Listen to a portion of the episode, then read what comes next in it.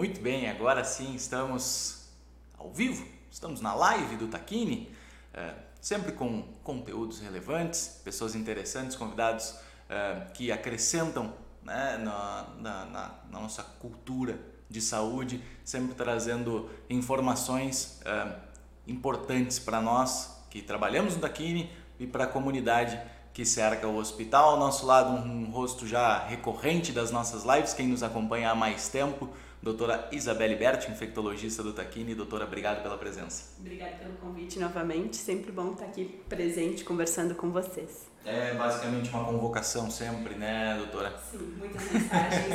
Vem, agora. Bom, Doc, na verdade, hoje a gente vai falar sobre um assunto que é extremamente relevante e acho que para a tua formação talvez seja, é, se não o mais relevante, é um dos mais, né, um daqueles que mais motiva as pessoas a, a procurarem a, a, a infectologia para ser a sua especialidade, né? Ainda Bom. é o mais, o mais chamado, né? E acho que um dos que eu mais tenho afinidade também no, no atendimento da infectologia. Legal. Nós vamos falar sobre dezembro vermelho, mais especificamente uh, os cuidados uh, com o HIV e, o, e a AIDS, né? E é isso que eu queria já começar uh, perguntando, doutora. Tem uma diferença entre HIV e AIDS. O portador do vírus nem sempre desenvolve AIDS, certo? Exatamente. Um, desde que a gente teve a introdução da terapêutica com os antirretrovirais uh, pesados, digamos assim, que tem um mecanismo de ação muito potente sobre o vírus, a gente tem uh, muito menos casos de desenvolvimento da síndrome adquirida né, a partir da evolução do, do vírus.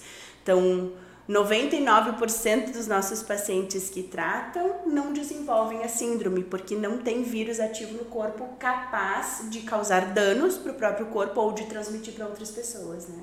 É então, como se ele estivesse essa... lá e estivesse incubadinho, quietinho no seu corpo, isso aí. Tem lá uma barreira que... Exatamente, tem a medicação que fica o tempo inteiro fazendo uma proteção, né? E garantindo que o vírus não se desenvolva e não cause nenhum tipo de dano. Claro que isso é necessário que a pessoa use a medicação, né? Então, o, a pessoa vivendo com HIV, usando a medicação, não vai desenvolver a síndrome da imunodeficiência adquirida, que é o significado da palavra AIDS, né? Da, hum. da sigla. E como é que funciona a partir do momento em que uh, o HIV entra no. o vírus entra no organismo, como é que funciona e por que, que ele é tão perigoso? Uh, o vírus, quando ele entra no organismo, ele pode ficar um longo tempo incubado, hum. sem causar sintomas. Ele pode entrar no corpo e fazer um gripão, né? uma febre, um mal-estar que se resolve em pouco tempo. Algumas pessoas têm gânglios aumentados no pescoço, né? Às vezes na região de virilha, né? Região inguinal, axilas. Dá um gripão, um mal-estar, um desconforto, passa como se fosse uma gripe e vai embora, né? E aí, às vezes, a gente não se atina de lá fazer o teste, né? Ah, eu posso, pode ser que esteja positiva, me expus, não fiquei sabendo, tive um acidente, ou tive uma relação sem preservativo e acabou passando. E aí, depois de muito tempo, ele começa a dar sintomas, que daí já é quando o vírus atingiu o sistema imune a ponto de baixar as contagens das células de defesa e fazer com que o corpo não tenha mais a sua barreira normal de proteção. E aí começa a fazer as infecções oportunistas, né? Que são as infecções de quando o corpo já não consegue mais dar conta da inflamação e da queda dos, das células de imunidade. Isso pode demorar muitos anos para acontecer 5, 8, 10 anos. Pode ficar ali incubadinho. Se a gente não faz o teste, a gente acaba não fazendo o diagnóstico. E enquanto ele está, uh, ah, por exemplo, eu, eu sou portador do vírus uhum. e eu não, não se manifestou ainda em mim. Uhum. Uh, enquanto eu estiver uh, mantendo relação sexual sem preservativo, eu eu tô infectando outras pessoas. Sim, pode estar transmitindo. Por mais que ele sim. esteja incubado. Por mais que ele esteja incubado sem apresentar nenhum tipo de sintomas. Ele está ali ele está se desenvolvendo e ele pode sim ser transmitido, principalmente em relação sexual, né, sem preservativo, e o contato também de sangue-sangue, né, uhum. sangue vivo com sangue vivo, não é com pele íntegra, com mucosa íntegra, né. Não é um beijo. Não é no beijo, não é no abraço, isso aí, não é no tomar o chimarrão junto, no dividir o refrigerante, não. É relação sexual realmente ou contato sangue-sangue. Agora, a, a gente estava falando um pouco sobre uh, os remédios e como isso evoluiu nos últimos anos, né, doutora? Mas eu queria, antes da gente passar para essa questão do tratamento especificamente, é entender uh, se uh, existe alguma forma de prevenção que não seja o uso do preservativo, no caso, às vezes, dos usuários de droga, a questão da seringa compartilhada, né? De uhum. deixar ela, ela, que ela seja descartável, pelo menos. Uhum. Enfim, uh, existe alguma forma de prevenção que é diferente dessas que já são conhecidas e difundidas? Sim, sim, temos. Uh, essas, essas prevenções de usar o preservativo, não dividir agulhas, seringas, né, usar descartáveis, elas devem sempre ser seguidas, né? E aí, como adicional, nós temos uh, possibilidades de uso de medicações específicas, né? E aí a gente tem duas linhas de, medicação, de medicações. Uh, uma linha é a de medicação pós-exposição. Então, uma pessoa teve o contato desprotegido ou utilizou um material que não estava adequadamente higienizado, esterilizado ou descartável. Aí a gente chama de profilaxia pós-exposição. Essa profilaxia precisa ser iniciada no máximo em 72 horas após a exposição e ela faz uma barreira para que o vírus, se a pessoa teve contato, entre no corpo, mas não faça soroconversão. Ele não entra e fica. Ele entra e é eliminado pela medicação, em nesse, termos grosseiros, né? Nesse tempo, a pessoa não vai, não vai apresentar sintomas na maioria não, das vezes. Não, exatamente. E aí esse, esse tratamento ele é indicado para todo, todas as pessoas que uh, daqui a pouco se relacionaram sem preservativo. Exatamente. Relacionou sem preservativo, não sabe o, o status sorológico da pessoa, né? Uhum. Foi um uma relação eventual, conheceu, enfim, ou teve uma exposição com um material biológico contaminado ou potencialmente contaminado. Tem indicação de uso desde que é respeitado o máximo de 72 horas da exposição. Tá? Passou de 72 horas, a gente não consegue mais a ação da medicação. Então, essa é sempre utilizada no máximo em 72 horas e para esses casos de acidentes ou de relações, exposições, seja consensual ou não, né? Violência entra, né? Violência sexual entra nesse protocolo e existe um caminho todo específico, a gente ainda infelizmente tem muito na sociedade, né? Então, entra nesse, nesse caminho da profilaxia pós-exposição e a medicação é 100% gratuita e disponibilizada pelo SUS. É, é, isso que eu ia perguntar, né? O SUS é referência mesmo uh, no mundo em, em tratamentos, né? Então, uh, a, a pessoa que tiver interesse e, e tiver necessidade pode buscar o, o posto de saúde Sim, e, e se informar. E... Isso aí os pronto atendimentos, as unidades de saúde e o próprio SAI, né, que é o centro especializado que nós temos lá no, aqui em Bento, é no antigo Hospital Galassi. Uhum. Então, qualquer unidade de saúde, o nosso pronto-socorro, o Hospital Taquini, ele tem o protocolo de atendimento, então caso tenha exposto, vai passar por um atendimento, existe alguns critérios que a gente utiliza, alguns testes que tem que fazer na emergência, né, coleta o exame na hora, entrando no protocolo, cumprindo o tempo, vai ser encaminhado para retirar a medicação e fazer uso.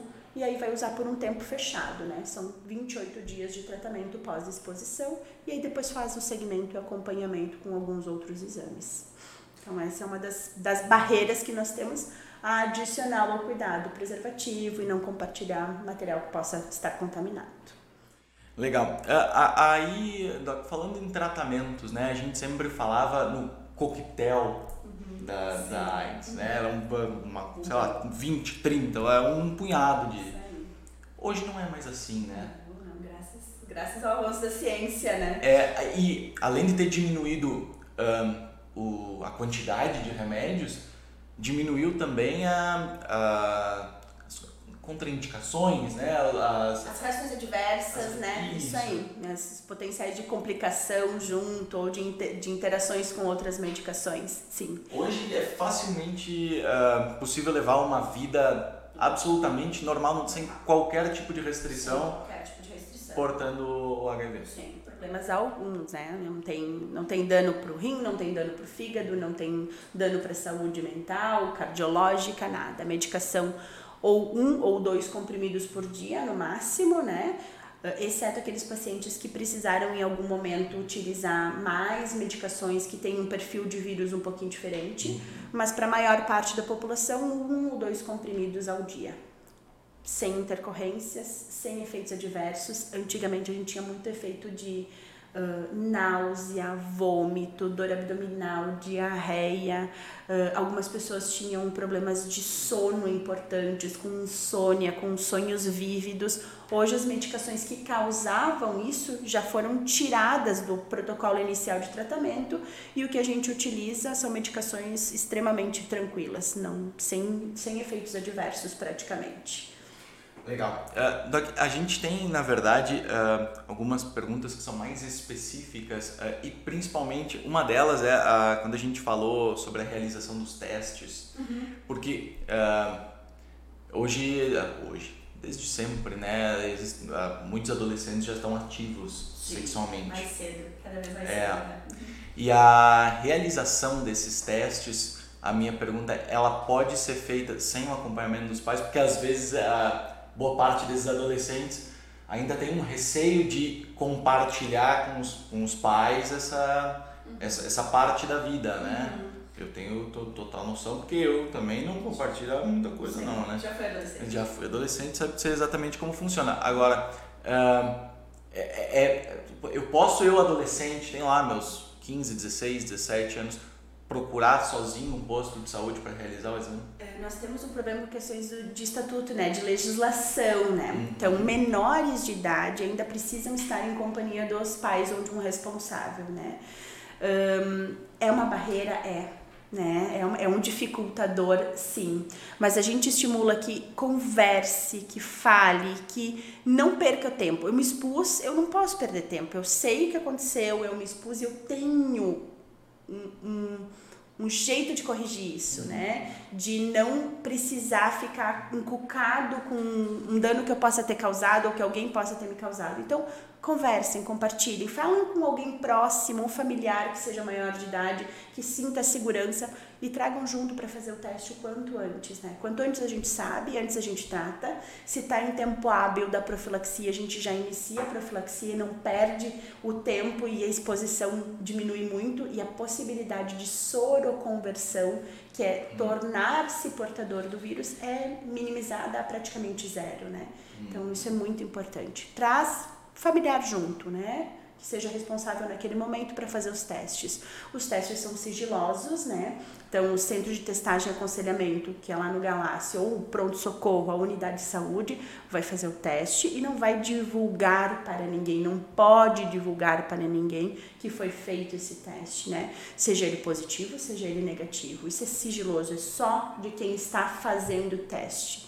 Então, por isso é, é muito tranquilo de ser feito, não tem por que ter receio. Né? Vai lá, vai, ser, vai estar acompanhado de uma pessoa, a pessoa não vai entrar junto no atendimento, né? vai ficar fora, mas está em companhia, faz o teste, está tudo certo. Né? Legal, é, né, não, nenhuma conversa, por mais constrangedora que seja com os pais, é, vale a pena guardar o segredo de uma. É, Jamais. Porque realmente, por mais que assim, a gente está reenfatizando, é, é possível extremamente normal que se leve uma vida uh, sem qualquer ah, tipo de restrição portando HIV. Mas se tiver como evitar, um tanto melhor. Um tanto melhor. É, é, menos medicação que vai se usar na vida, né? Porque a gente, portadores do HIV vão estar sujeitos a desenvolver câncer como qualquer outra pessoa, uh, doenças de coração, diabetes, pressão alta, todas essas doenças é como qualquer outra pessoa, né? Então, se eu puder evitar uma vida de tomar um remédio que seja, é um benefício que nós temos sempre, né? E ainda mais que nós, quando nós pensamos que nós temos a possibilidade de prevenir. Associado ao cuidado né, de um preservativo ou com, com o que quer que a gente use de dispositivos que possam nos expor. Então, sempre esse cuidado a mais é importante. Falando de profilaxia, uhum. uh, existe também a profilaxia pós-exposição, uh, perdão, pré-exposição, né? Que também é feita com uma tomada de medicação diária, né? Daí essa não é por um tempo definido, é diária enquanto a gente entender que está exposto. Né? Que pode ser um ano, que pode ser cinco anos, que pode ser seis meses. Né? E, em que casos isso acontece? Assim, o pré? O pré-exposição, é. quem tiver, quem quiser, na verdade, né? A gente ah. tinha populações-chave antigamente, né? Uh, usuários de múltiplas drogas, de drogas injetáveis, moradores de rua, profissionais do sexo, Uh, esses essas pessoas, elas eram as populações antes chamada população chave. Agora, se a gente entende que a gente pode estar exposto e a gente quer adotar esse cuidado a mais, estamos livres para isso, né? Então, eu não tenho parceiro fixo, eu tenho relação, eu uso preservativo, mas nem sempre eu uso direitinho, como deve ser usado em toda relação. Eu tenho receio de estar exposto. Pode usar a profilaxia pré-exposição. É medicação única também, uma tomada diária, né? Sempre disponível no SUS? Disponível, 100% disponível no SUS, né? Com todo acompanhamento e disponível pelo SUS.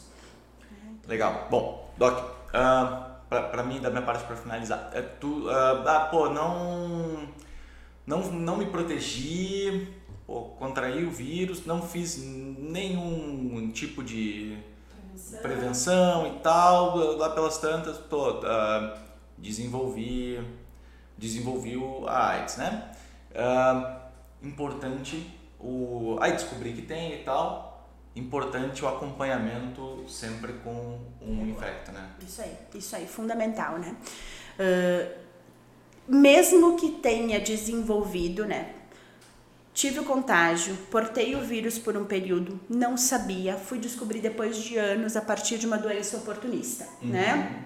Meu sistema imune ficou adoecido, uma doença oportunista apareceu. Bom, iniciou o tratamento, tratou sua doença oportunista, o corpo está entrando em fase de recuperação, a gente vai começar o tratamento guiado para o vírus. Tratando o vírus, as, a gente recupera as nossas contagens de células de defesa. Então a gente sai daquele momento AIDS e passa a ser uma pessoa vivendo com HIV. Né? Uhum. E pronto. Basta que a gente faça o acompanhamento e use a medicação. Né? O corpo consegue se reorganizar. A gente tira a doença de atividade e passa a ser um portador e deixar o vírus ali guardadinho no seu cantinho, sem causar danos e sem transmitir para outras pessoas também. Então, descobrir que está com AIDS não é mais uma sentença de morte, né? Eu, antes a gente entrava num pânico, agora não. A gente trata e a gente tem um, um tratamento super potente que consegue recuperar nossas contagens das células de defesa e botar o vírus no negativo de novo. Fica a matriz guardadinha do vírus, mas a medicação é totalmente capaz de fazer uma barreira e não permitir que esse vírus se, se dissemine mais. Perfeito. Doutora, muito obrigado pela presença mais uma vez. Será com certeza convocada mais vezes para estar aqui ao nosso lado. Estou esperando o WhatsApp já. É. Enfim, as convocações vêm, mas até o final do ano eu prometo que eu te deixo em paz. Muito obrigada. obrigado pela presença. Obrigada, obrigada. A gente está disponível sempre para tirar dúvidas. Obrigado também a você que nos acompanhou até agora. Tenham todos um excelente final de ano, é o que a gente deseja, e um 2023 ainda melhor. Até mais.